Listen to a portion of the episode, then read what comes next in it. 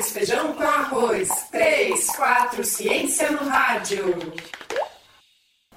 Bom dia, pessoal que está acompanhando as transmissões ao vivo da Rádio Oxigênio, aqui direto do Museu Exploratório de Ciências. É, a gente vai conversar agora de manhã é, com a engenheira de alimentos Aline Tribist. Eu sou Luana Campos. E eu sou a Paula Penedo.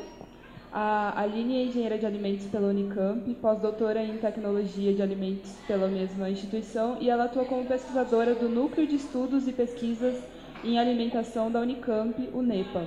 Aline, obrigada pela sua participação com a gente aqui hoje. Obrigada. É, então, Aline, para começar, é, geralmente quando a gente fala em alimentos industrializados, é, o que vem à mente das pessoas são aqueles, aquelas comidas congeladas ou semi-prontas que a gente encontra no supermercado. É, no entanto, é, os industrializados incluem uma variação muito maior de alimentos. Né? É, então, existe uma definição clara do que é alimento industrializado? Qual seria, qual seria a principal diferença entre esses alimentos e aqueles considerados não industrializados? Tá bom, Paula. Bom dia, pessoal. É, Para responder essa primeira pergunta, eu prefiro definir o que são os alimentos não industrializados. Porque o que a gente tem na prática é que alimento industrializado tem uma definição muito ampla. Então, como alimento não industrializado, a gente pode definir que são aqueles produtos que você que chega para o consumidor comprar igual ele saiu do campo. Então, um pé de alface, uma cenoura, uma beterraba, isso são considerados alimentos não industrializados. Todo o resto, mesmo que seja um arroz, se ele foi seco, separado da palha e embalado, ele já é um alimento beneficiado. Uma cenoura, se ela foi descascada e picada, ela já vai ser considerada também um alimento minimamente processado. Então, e aí na industrialização você tem uma gama imensa de produtos, né? desde aqueles que foram só descascados até aqueles que envolvem mistura de muitos ingredientes para a obtenção do produto final. Então é uma definição muito mais complexa. Tá bom?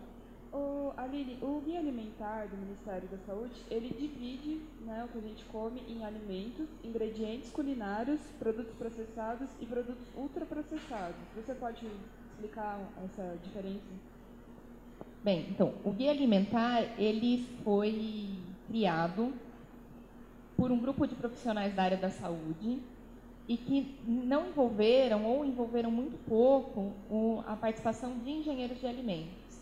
Então, para a gente, às vezes, é um pouco difícil de conseguir definir o que, que é cada uma das classes. Porque para a gente, processamento é processamento, né? Então não tem muita diferença do que. Eu não consigo dizer claramente o que vem a ser um produto processado e o que é processado. Então, em termos gerais, alimentos. Alimento é, alimentos são aqueles alimentos in natura que você compra no mercado para fazer as suas preparações, então os legumes, as frutas, os, os vegetais. É, ingredientes culinários são, são aqueles produtos que você usa para fazer, para preparar suas refeições, é, envolvendo molho de tomate, é, azeite, sal, açúcar. E aí, entre produtos processados e ultraprocessados, a definição para mim não é muito clara, né? existe meio que um conceito de que assim, os processados são aqueles processos que faz na indústria, mas que você consegue reproduzir em casa. E os ultraprocessados não. Mas a hora que você pega o que é um alimento ultraprocessado, por exemplo, um suco de caixinha, é alguma coisa que tem primordialmente água, açúcar e, e, e polpa de fruta. Né? Então, é muito é um negócio que você consegue fazer em casa também. Por outro lado, é, produtos processados ou até ingredientes culinários, né? Por exemplo, um molho de tomate você consegue fazer em casa também. É, a indústria usa de alguns aditivos para manter a estabilidade desse produto, né? Então, se, tem, se, fosse por uma questão de ter aditivo, deveriam ter outros produtos na classe de ultraprocessados. Se for pela questão de fazer em casa, algumas coisas que são classificadas como ultraprocessadas talvez devessem ser classificadas como processadas. Então, é uma divisão que não é muito clara. qual é a posição do Brasil na industrialização de alimentos em relação ao restante do mundo? É, eu pergunto isso porque nós somos considerados o celeiro do mundo, mas existe uma visão de que nós só exportamos matéria-prima. Né? Então, eu acho que essa visão ela é meio geral, histórica, mas para alimentos ela acaba sendo um pouco equivocada. Porque na cadeia de, entre produção e consumo de alimentos, para que, que existe a indústria, né, gente? A, a indústria ela existe basicamente para conseguir fazer com que um alimento que é produzido em uma determinada região chegue até esse consumidor de forma segura e estável, para que o consumidor use daquele produto e esse produto não afete a saúde dele, que ele tenha prazer e alegria em consumir aquele produto. Então, é, não interessa se esse consumidor está em São Paulo, ou no Japão, ou na Europa. A cadeia de produção de alimentos, ela vai, com o papel da indústria, garantir que esse produto chegue ao consumidor. Então, por exemplo, a gente não tem o Brasil como é, exportador de matéria-prima, muitas vezes. Né? A gente não pega a laranja, colhe a laranja, coloca dentro de um navio e esse navio viaja até o, a Europa ou até o Japão para lá eles pegarem, lavarem essas laranjas, fazerem, espremerem o suco, colocar na caixinha e aí comercializar.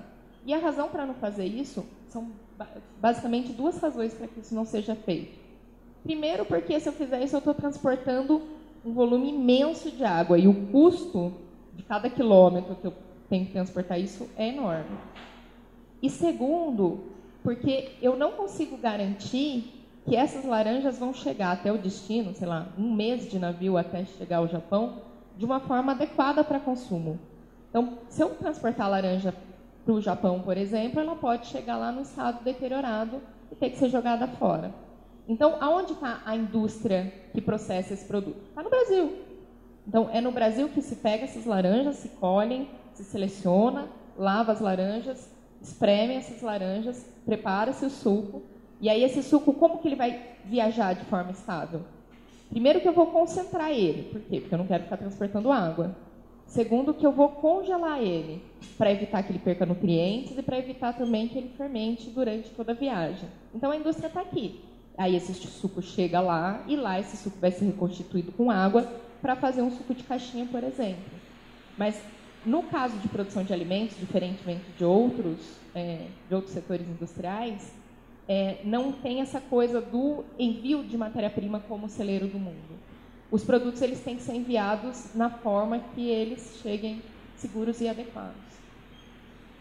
É, a gente teve acesso a uma pesquisa de mercado feita pela Federação das Indústrias do Estado de São Paulo, a Fiesp, e ela aponta que a rotina, as rotinas do estilo de vida acelerado das grandes cidades tem feito as pessoas é, dar cada vez mais preferência a produtos com preparo fácil e rápido, né?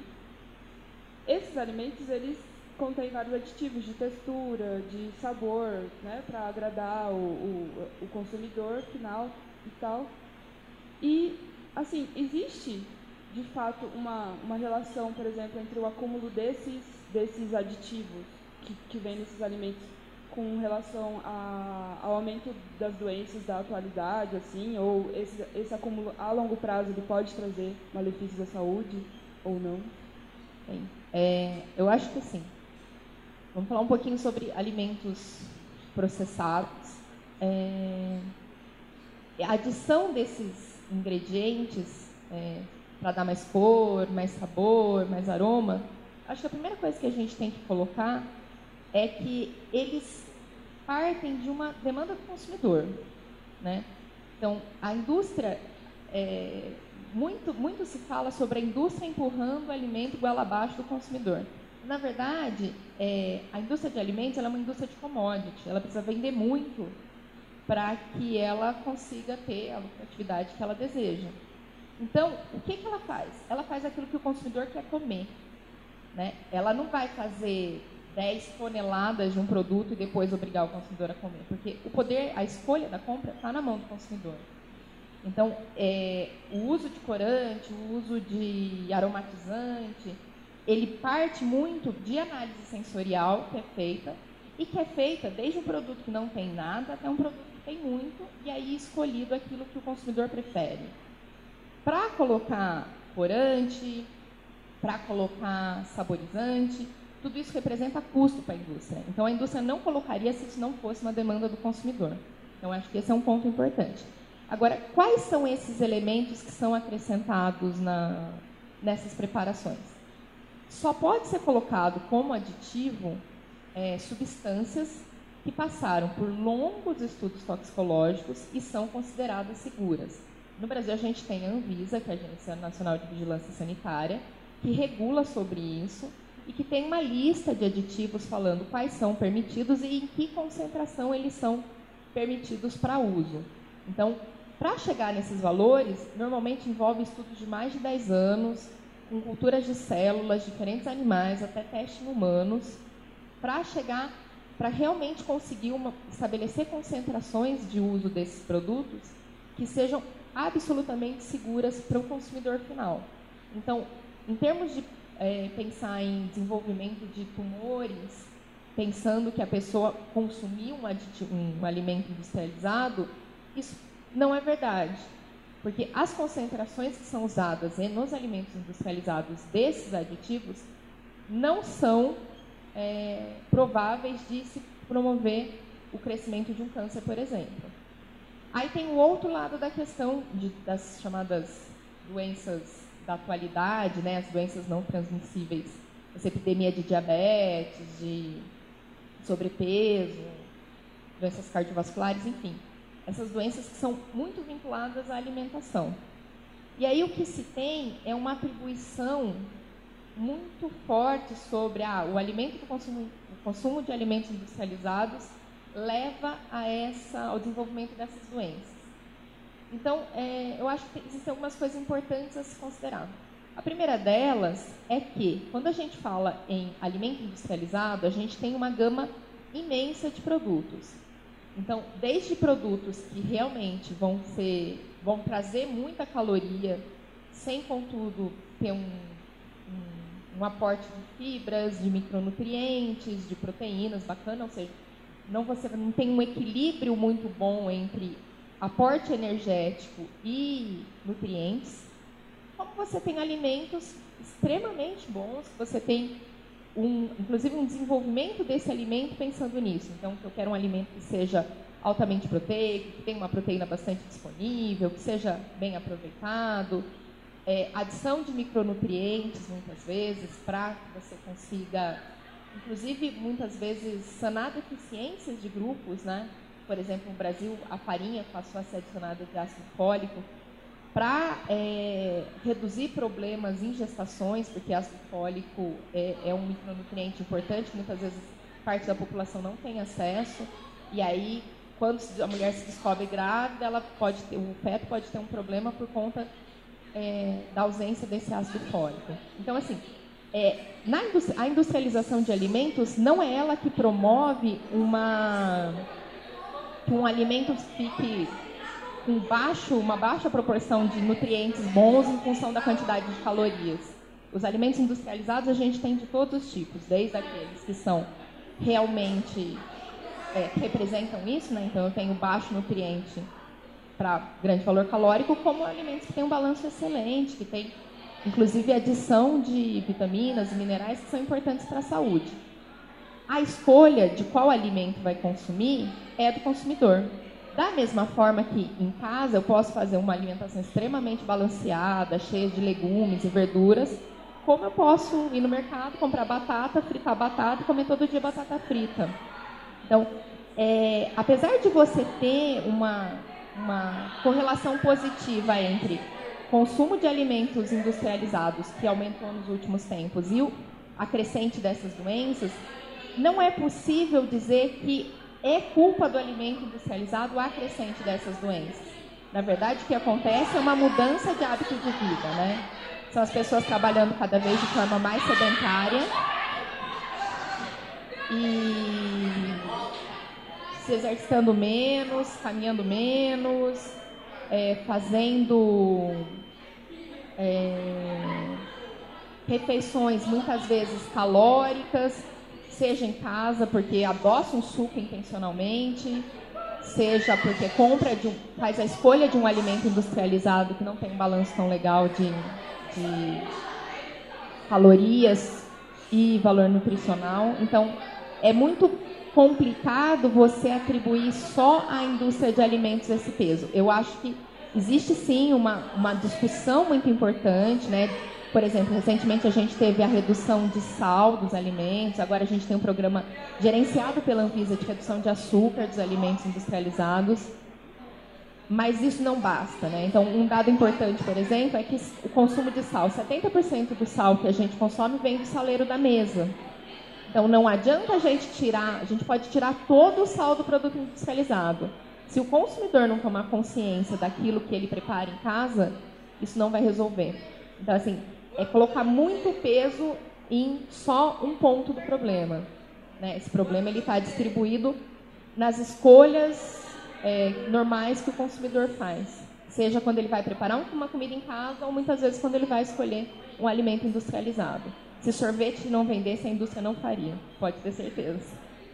Uma coisa, nessa perspectiva ainda dos aditivos, é que a gente observa que existe um nicho todo voltado para as crianças, por exemplo, né? E aí você tem alimentos muito coloridos, muito doces, né?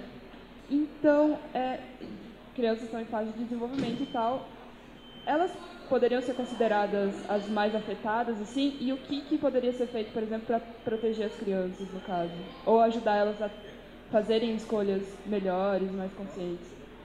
Bem, eu acho que essa, essa questão de criança é uma questão complexa, digamos assim, porque a gente está é, falando de um público que não tem muitas vezes discernimento e conhecimento, capacidade de ter esse conhecimento para fazer a sua escolha, né? E aí muitas vezes campanhas de marketing muito ofensivas e, e não só da indústria em si, né? Mas de toda a cadeia produtiva. Então, desde um realmente um alimento industrializado que vai fazer é, cheio de açúcar, de corante, que vai fazer uma propaganda no canal infantil, é, estimulando o consumo, é, como é, os próprios supermercados, onde eles colocam a, à disposição esses alimentos, né? Normalmente nas filas dos supermercados, nas pontas dos caixas, onde você está lá esperando sem nada para fazer. E se você tem uma criança do lado, a criança está tendo acesso àquele universo de guloseimas e acaba pedindo, e o pai acaba muitas vezes cedendo. Então, é realmente um, uma cadeia complicada. Né? Só que é, quem tem que agir, e, e já existiu algumas ações com relação a isso, são os sistemas regulatórios. Né? Eu acho que é, é, são necessárias políticas públicas para que algumas condutas sejam é, proibidas. Né? Então, já existiu algumas medidas, por exemplo, de é, não é, a proibição de veiculação de venda de um alimento junto com um brinquedo, né? Então, você compra um lanche e ganha um brinquedo, ou você compra uma embalagem lá de que tem algumas balas e no final isso vai se, se transformar num aviãozinho, né? É, são medidas que são interessantes no sentido de é, tornar mais fácil para os pais dessas crianças conseguirem fazer a instrução do que é saudável e do, que não é saudável comer, né? Mas, por outro lado, também a gente não pode tirar essa responsabilidade dos pais. Eu acho que a gente deveria ter uma regulação maior, com certeza, com relação a isso. Mas é responsabilidade do pai. Eu sou mãe, né? Então eu falo não 50 vezes por dia e falo muitos não na ponta do caixa. Eu acho que a gente precisa, enquanto não existe uma política pública que consiga é, evitar que esse tipo de coisa aconteça, acaba ficando na função do pai limitar e falar, não, você não vai levar hoje nenhum bombom, nem chocolate, nem um brigadeiro, nem nada. A gente tem que ser chato mesmo. Aline, é, os agrotóxicos e os fertilizantes, eles são considerados contaminantes acidentais porque no processo de produção resíduos continuam, né, acabam é, sobrando, né, permanecendo nos alimentos. É, esses resíduos eles realmente são suficientes para causar algum prejuízo na saúde da população? E qual, quais são as tendências em relação a isso? É, quais são as tendências de mercado em relação a isso? É, o mercado está trabalhando para tentar resolver esse problema? Então, eu acho que não, não tem dúvida, ninguém tem dúvida de que no Brasil o resíduo de agrotóxico, especialmente de defensivo agrícola, eles, ele representa um problema muito grande em termos de alimento consumido porque todo ano sai pesquisa mostrando aí mais de 50% dos vegetais, normalmente, né, avaliados estão contaminados com resíduo de agrotóxico. Então, é, não, não tem como falar que isso não é um problema. Isso é um problema por duas razões principais, né? Então, eu acho que a gente tem que considerar que muitas vezes o trabalhador do campo, o proprietário rural, ele não tem acesso à informação para ele saber o quanto que aquilo é perigoso. E isso é óbvio que ele não tem acesso à informação, porque ele pode ser o principal prejudicado é, do uso dessas substâncias. Então, você vê muito trabalhador rural, muito dono de pequena propriedade, que usa a defensiva agrícola e sem proteção nenhuma, sem máscara, sem luva. Então, isso mostra claramente que existe uma questão de desinformação. É, e também o que existe é uma vulnerabilidade desse profissional do campo, desse produtor rural, que muitas vezes, é, às vezes até tem já a informação de que se ele colocar um pesticida, um, um defensivo, na produção dele naquele momento, você não, ele não vai conseguir respeitar o período de carência até que esse produto esteja, ele vai ter que, colher esse produto e comercializar esse produto antes de ter certeza que todo o agrotóxico foi eliminado. Porque, na verdade, os agrotóxicos eles podem sim ser usados, mas eles precisam respeitar esse período de carência, ou seja, eles têm que ser colocados no mínimo X dias antes de colher para que dê tempo da própria planta depurar aquele veneno e transformar aquele veneno numa concentração muito pequena que seja segura. Mas muitas vezes o que, que acontece é um pouquinho antes do produtor colher aquele produto, aquele produto dele contamina. E aí ele tem muito, ele tem duas opções. Ou ele pega e vai colocar agrotóxico, mesmo sabendo que não vai dar tempo de carência necessário, ou então ele perde toda a produção dele e não come no dia seguinte. Então, é, isso é só para dar uma dimensão do tamanho do problema que existe, da explicação de por que ele existe.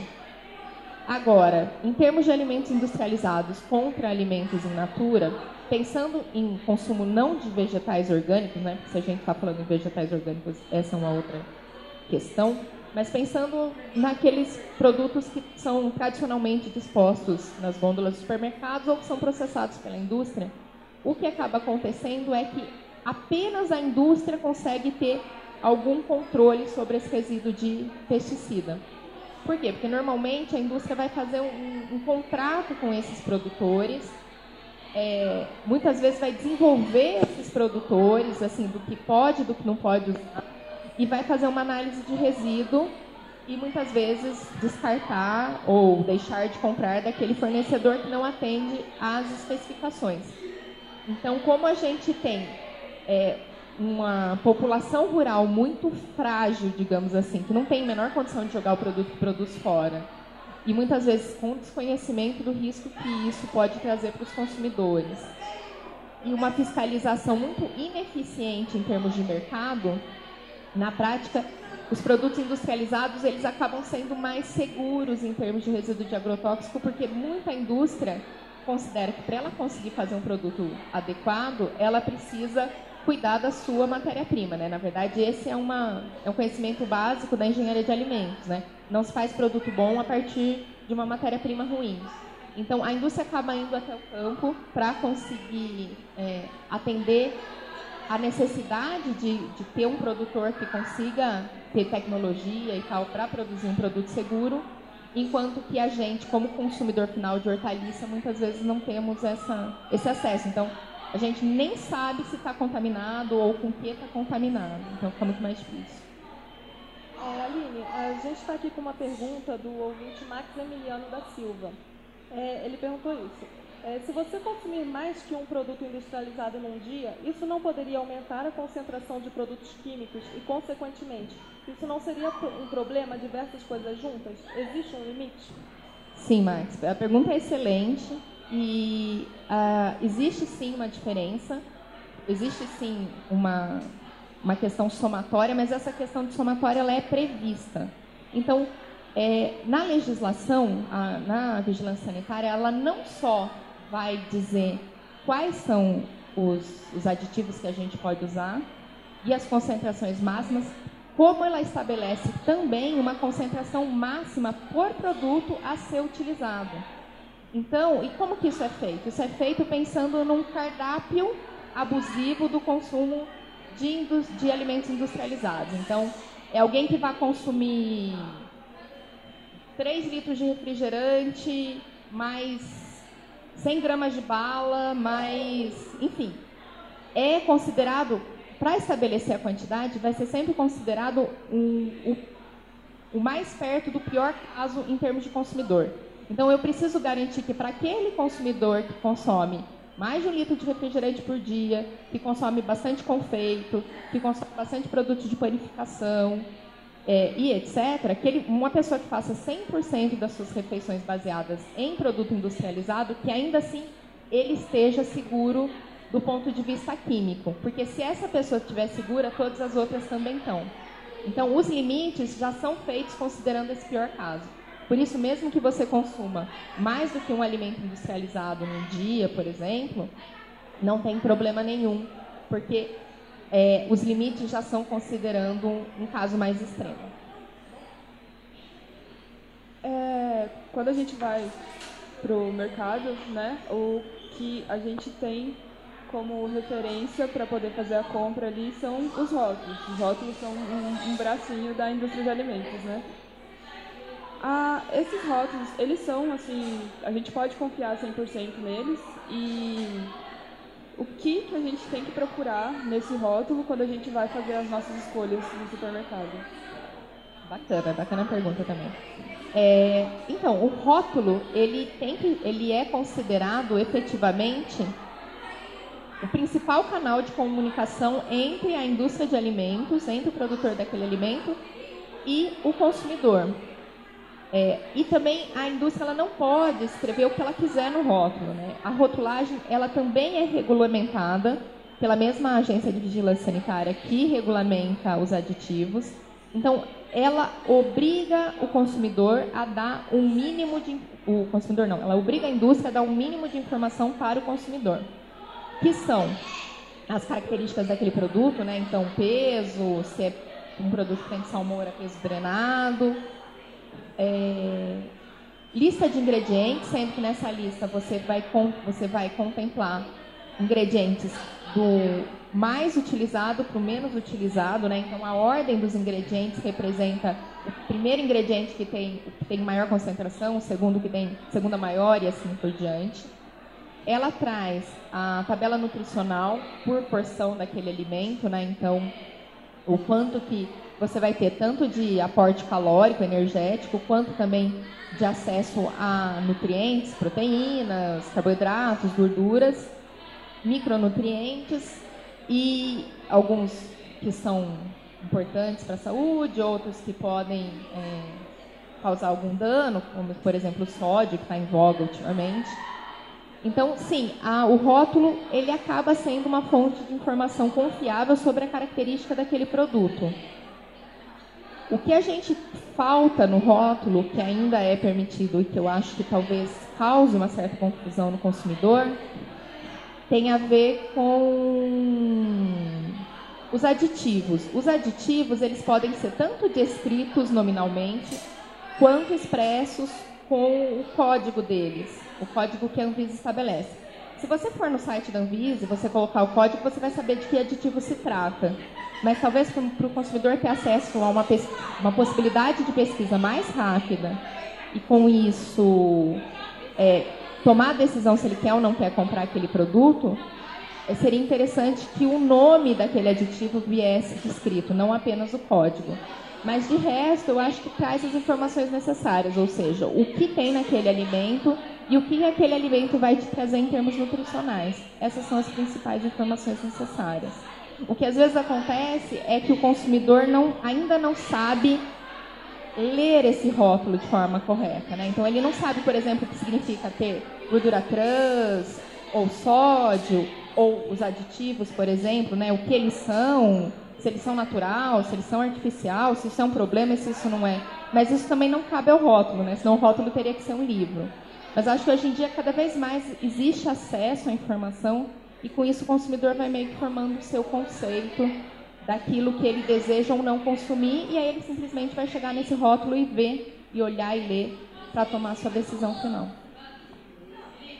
Aline, é, em relação ao movimento slow food, você acredita que ele vai na contramão da industrialização ou a própria indústria já cooptou esse nicho, né? Que estão na moda várias é, tendências de alimentos naturais, orgânicos, nutracêuticos. O que você pensa disso? Então, Paula, eu acho que é, não dá para dizer que o, a indústria de alimentos cooptou o movimento slow food, porque um dos princípios do movimento slow food significa estreitar as relações entre produtor e consumidor, né?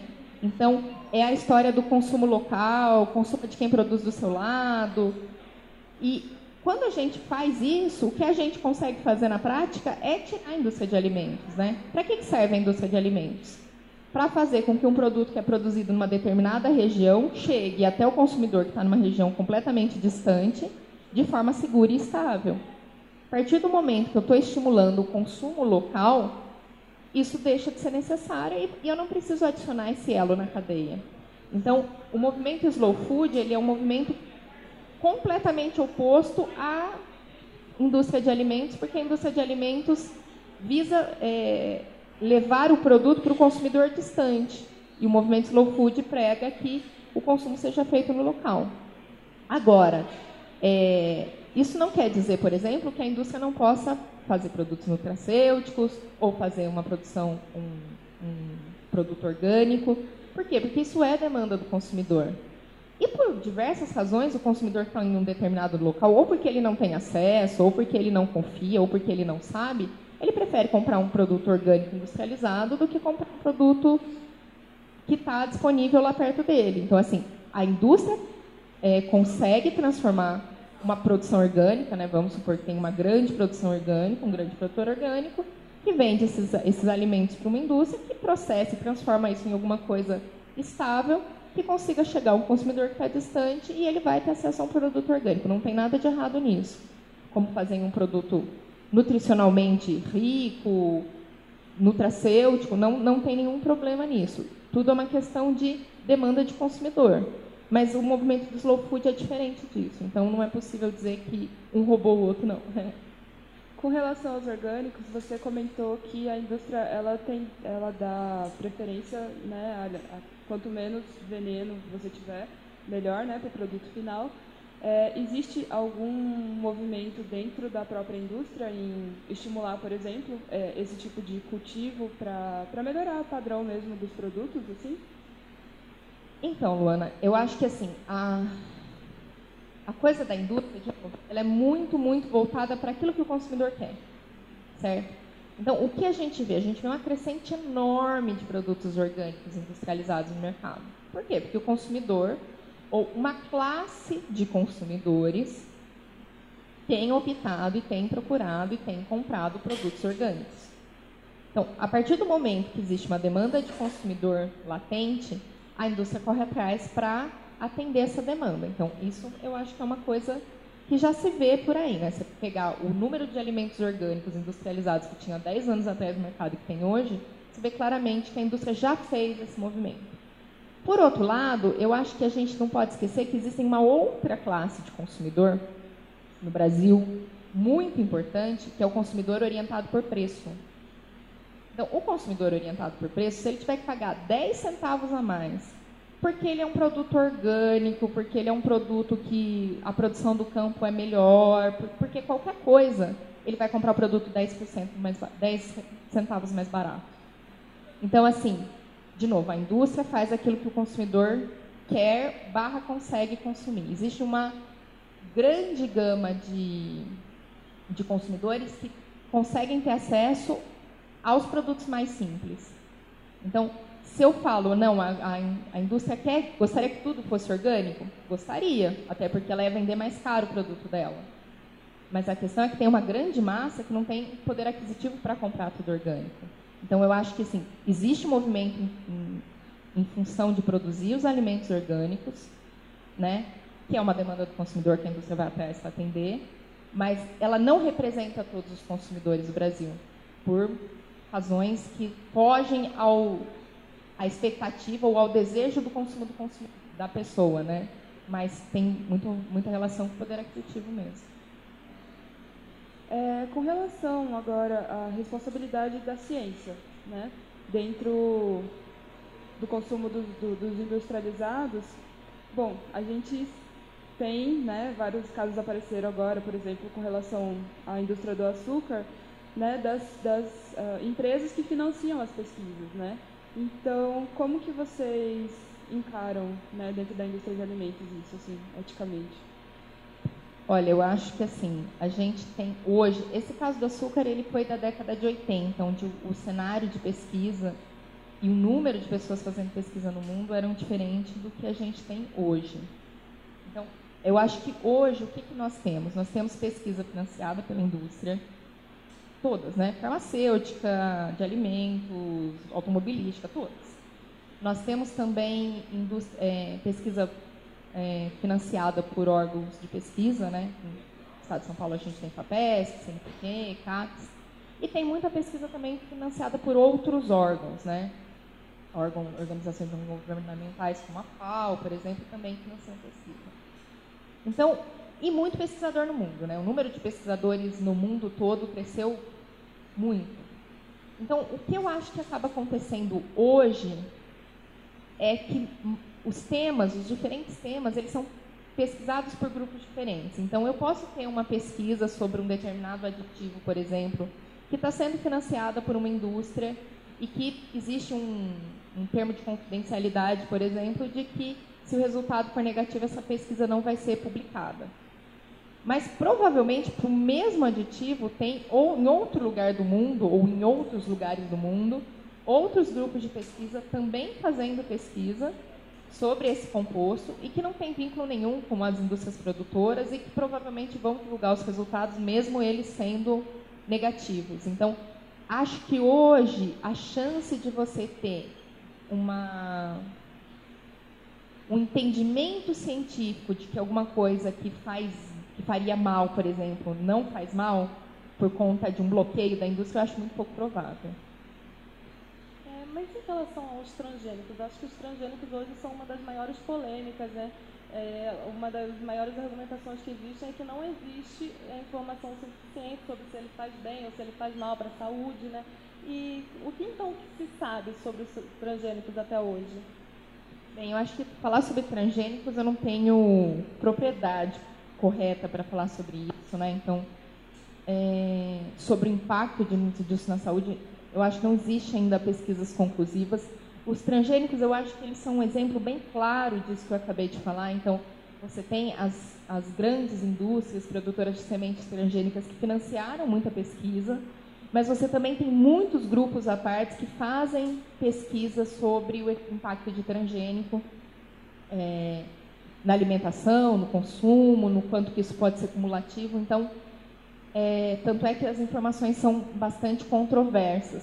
E, além disso, tem o que é a pesquisa em si. Né? Então, a, a, as pequenas variações de como você conduz o experimento podem gerar uma resposta muito diferente. Né? Então, a controvérsia não, não é apenas com relação ao fato de você ter alguém querendo esconder algum resultado ou mostrar outro resultado, mas também com a própria conduta científica, né?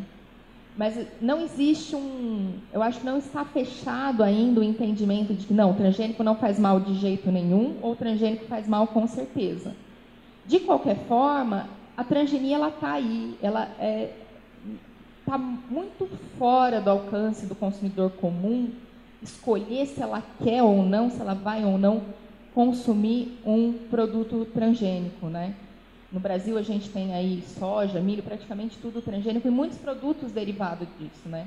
Então fica muito difícil de você optar por não comer transgênico. Isso não quer dizer, por exemplo, que eu seja contra, é, que eu seja favorável, na verdade, à retirada do símbolo de transgenia dos óleos de milho, por exemplo, que aconteceu recentemente, porque o consumidor tem que ter acesso a essa informação e se ele quiser optar por procurar alternativas que não tem transgênico, ele tem que ter possibilidade de fazer isso. Né? Eu sou sempre favorável a que o consumidor tenha a informação. Mas eu acho que assim, já, é, a transgenia já é meio que uma briga ganha. Né? Já, a gente já consome todo dia produto transgênico e que se isso for ter algum impacto, a gente vai sentir na gente. Né? Não adianta não é mais uma coisa que está em pesquisa e um dia pode ser que vire realidade ou não, já é a nossa realidade. Então não tem muito como lutar contra. E com relação àquelas pesquisas que uma hora dizem, né, o café faz bem, outra hora dizem o café faz mal, tome vinho, não tome vinho, coma chocolate ou não coma chocolate. Cada hora diz uma coisa e as pessoas, é, ovo, as pessoas deixaram de comer ovo e de repente o ovo faz bem, né? Cria uma confusão nas pessoas. Então, como equilibrar isso, assim? Com certeza cria uma confusão nas pessoas. E eu acho que, assim, existe um entendimento de que ou faz bem ou faz mal muitos alimentos vão ter é, compostos que fazem bem e compostos que fazem mal se consumido em excesso. Né? Eu sempre brinco, né? sempre que estou dando aula, eu sempre falo, gente, toma 10 litros de água por dia, você vai ver como água faz mal. Então, água faz mal, excesso de gordura pode fazer mal, excesso de sódio pode fazer mal. Então, é muitas vezes, assim, existe um interesse de se falar isso faz bem ou isso faz mal. Se eu quiser falar que ovo faz mal ou que manteiga faz mal, e isso eram as razões pelas quais eram considerados que esses produtos faziam mal, é porque tem bastante gordura saturada. Gordura saturada que vai acumular nas artérias, favorecer aí doenças cardíacas. É verdade, é verdade. Isso quer dizer que eu não posso comer? Não, não é verdade. Isso quer dizer que você tem que comer com moderação. Aí, de repente, veio a margarina, que foi a salvação da. Não coma manteiga, como a margarina, e ficou isso por muito tempo. Aí a margarina era produzida pelo processo de hidrogenação, que produz gordura trans. Aí, quando começou a se falar mais em gordura trans, falou: não, então não come margarina, não, porque tem gordura trans, vamos comer manteiga. Hoje em dia, a margarina nem é mais produzida pelo processo de hidrogenação para reduzir aí o nível de gordura trans. Mas, de novo, você tem produtos, são dois produtos que podem ser seguros se consumidos numa porção adequada. Né? E o que acaba acontecendo muitas vezes é isso. Quando você divulgar, tome vinho. Tome vinho porque ele tem um monte de antioxidante, vai isso ajuda na reparação celular, na, na longevidade e tal. Mas se você pensar que se você tomar duas garrafas de vinho, você está consumindo aí, sei lá, 150 ml de álcool, é melhor não, né? Então, assim, normalmente essas recomendações elas deveriam ser acompanhadas com o bom senso, né? Alimentos compostos, eles vão ter ingredientes que são muito bons para a saúde e alimentos que podem ser consumidos em ingredientes que podem ser consumidos em excesso fazer mal para a saúde também, né? Acho que o sódio é hoje em dia é o vilão da vez, né? Então, se você consome lá mais do que 2,6 gramas de sódio por dia, você tem uma propensão maior a ter doenças cardíacas. Mas isso, no fim das contas, então assim, então vou deixar de consumir todo o alimento que tem sódio? Não. Eu só tenho que controlar as minhas porções para chegar ao final do dia com aquele limite de sódio. Então, muitas vezes o que acontece é isso. Na divulgação de uma pesquisa, você pega um parâmetrozinho, um ingrediente, um composto que vai ter naquele alimento e fala, ó, não coma porque tem isso. Mas para isso ser um problema, tem um limite de consumo. E tem todos os outros elementos que são benéficos. Então, isso acontece com café, isso acontece com vinho, isso acontece com a manteiga, com a margarina, isso acontece para todos os produtos. É só não beber 10 litros de água que dá certo no final. É, pessoal, antes de continuar com a entrevista, eu gostaria de fazer um anúncio. É, hoje, às 16 horas, nós teremos mais uma entrevista. É, nós vamos é, conversar com a professora Marta Tati, aqui do Departamento de Política Científica e Tecnológica da Unicamp, sobre mulheres e produção de alimentos. Então, fiquem ligados e continuem assistindo. É, e agora, continuando, é, até o momento, quais são os principais avanços que você percebeu em relação a indústria de alimentos. É, quais são os desafios também que ela ainda enfrenta, que ela ainda precisa resolver? Bem, a indústria de alimentos enfrenta desafios todo dia, né? Por quê? Porque, vou repetir um negócio que já falei três vezes, é chato, mas enfim, é verdade. A indústria de alimentos é voltada para o consumidor. Então, o consumidor está em mudança, em constante mudança. Com o passar dos anos, com maior acesso à informação, a velocidade dessa mudança é muito maior e a indústria quer vender para bastante gente. Então, o que ela tenta é atender a esse desejo do consumidor. O que acontece hoje, eu acho que é um desafio grande da indústria, é conseguir entender exatamente o que o consumidor quer. Porque existe uma. Eu acho que o consumidor já entendeu que ele tem que melhorar os hábitos alimentares dele. A indústria é capaz de produzir alimentos que sejam nutricionalmente mais equilibrados. Mas existe ainda uma diferença entre discurso e prática do consumidor. Então, esses dias eu estava conversando com outra pesquisadora e ela me contou de uma pesquisa que saiu recentemente de um pesquisador, ele ficava na porta do supermercado entrevistando as pessoas. Ah, o que, que você vai levar? Ah, eu vou levar só suco 100% natural, vou comprar vegetais orgânicos, né? Não, eu não, não, não gosto de consumir muitos alimentos industrializados, né? Não, não compro, não gosto, não compro guloseimas porque eu acho que isso, né, faz mal à minha saúde. Eu só como maçã. Ok, lindo. E aí o pesquisador ficava lá de butuca e na saída ele falava, ah, legal, tal, deixa eu dar uma olhada no que você comprou. E existia uma diferença muito grande entre o discurso e a prática, né? Então, você abria a sacola lá, estava cheio de guloseima, uma pizza, enfim. Porque eu acho que o consumidor, ele, ele já quer mudar o consumo dele, mas ele ainda é muito preso aos hábitos de consumo anteriores, né? Eu volto à questão do sal, né? Todo mundo está falando mal do sal e do sódio, e não, a gente tem que regular o nosso consumo e etc. Mas 70% do sal vem da mesa. A gente precisa, então, reeducar efetivamente esse consumidor. Eu acho que esse é o grande desafio da indústria, de conseguir entender o que o consumidor quer e fazer produtos para ele e, ao mesmo tempo, participar de programas continuados na melhoria de fornecimento dos alimentos no Brasil, né? Então a gente teve o programa de redução de sal, vai ter o programa de redução, tá rolando, tá rodando o programa de redução de açúcar, para também auxiliar, né? A, a indústria ela não pode ser vilã, ela tem que ser parceira nessa qualidade de alimentação do, da população brasileira, né? Ela não é a responsável principal pela alimentação, tem aí seus 30% de contribuição, mas ela é uma contribuição significativa, né? Então ela tem que estar sempre trabalhando para que os alimentos sejam mais é, nutricionalmente mais balanceados, mais interessantes, mas que isso também, isso também depende de uma demanda do consumidor, né? Que não pode ser uma demanda falada. Ele pode falar que vai comprar um suco orgânico, se ele chega na gôndola e ele escolhe o outro, a indústria que produziu o suco orgânico vai ficar com o produto empacado dela lá. E daqui a pouco ela fecha a linha. Essa que é a grande verdade, né? É, nesse sentido, você participa do, do NEPA, né, Núcleo de Estudos e Pesquisas em Alimentação, aqui da Unicamp, e vocês têm um projeto chamado TACO, que gera dados sobre a composição dos principais alimentos consumidos no Brasil, né? Qual a importância de vocês obterem esses dados e como vocês podem tá, é, estão contribuindo nessa direção assim? Bem a, a tabela TACO ela é considerada a principal tabela de composição centesimal dos alimentos. É, o que ela faz justamente é pegar diferentes alimentos.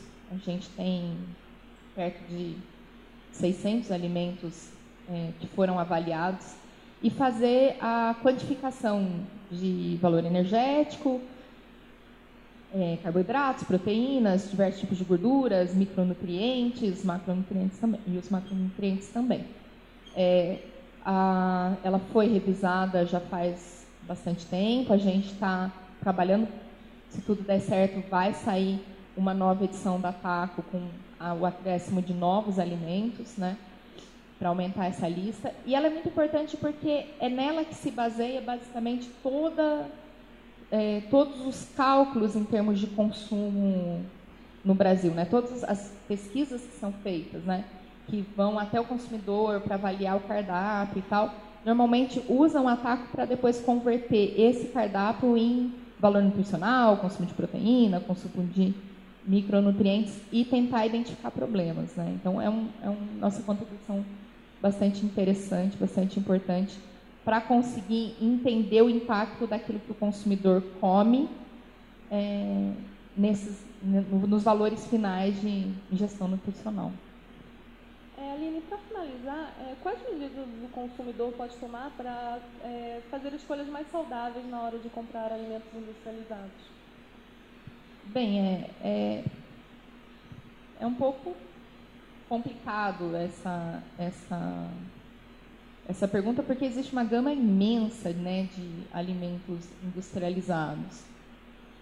É, o quanto eles vão ser saudáveis ou não vai depender um pouco do que o consumidor já consumiu ou vai consumir naquele dia, né? Eu sempre também falei bastante nessa entrevista sobre o tamanho das porções, é, sobre as combinações de porções. Então, é, eu posso escolher um alimento que tenha mais gordura se no resto do meu dia eu não consumir ainda lipídio. Eu posso escolher um, um alimento que tenha mais carboidrato, se no meu balanço de carboidrato total eu chegar aí num, em alguma coisa que não me traga um excesso de, de, calorias. Então é muito difícil de falar assim, ó, o consumidor tem que consumir isso e não pode consumir aquilo. Até porque eu acho que a proibição ela é muito ruim, né? Normalmente quando você vê o pessoal fazendo dieta, fala, não, eu estou só comendo alface e tomando água. Você vê que ela fica 10 dias fazendo isso e depois se mata numa caixa de chocolate, né? Então, eu acho que o equilíbrio é muito importante.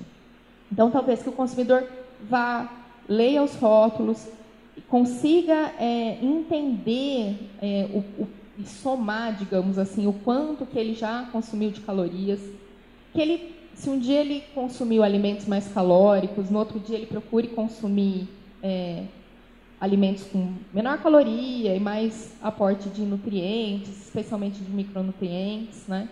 E, e isso pode ser tanto um in natura, né? Então eu posso tanto comprar um, sei lá, um alface normal, como comprar um alface minimamente processado, né? Eu posso fazer um, uma escolha de um prato pronto que é mais saudável, baixa caloria e etc.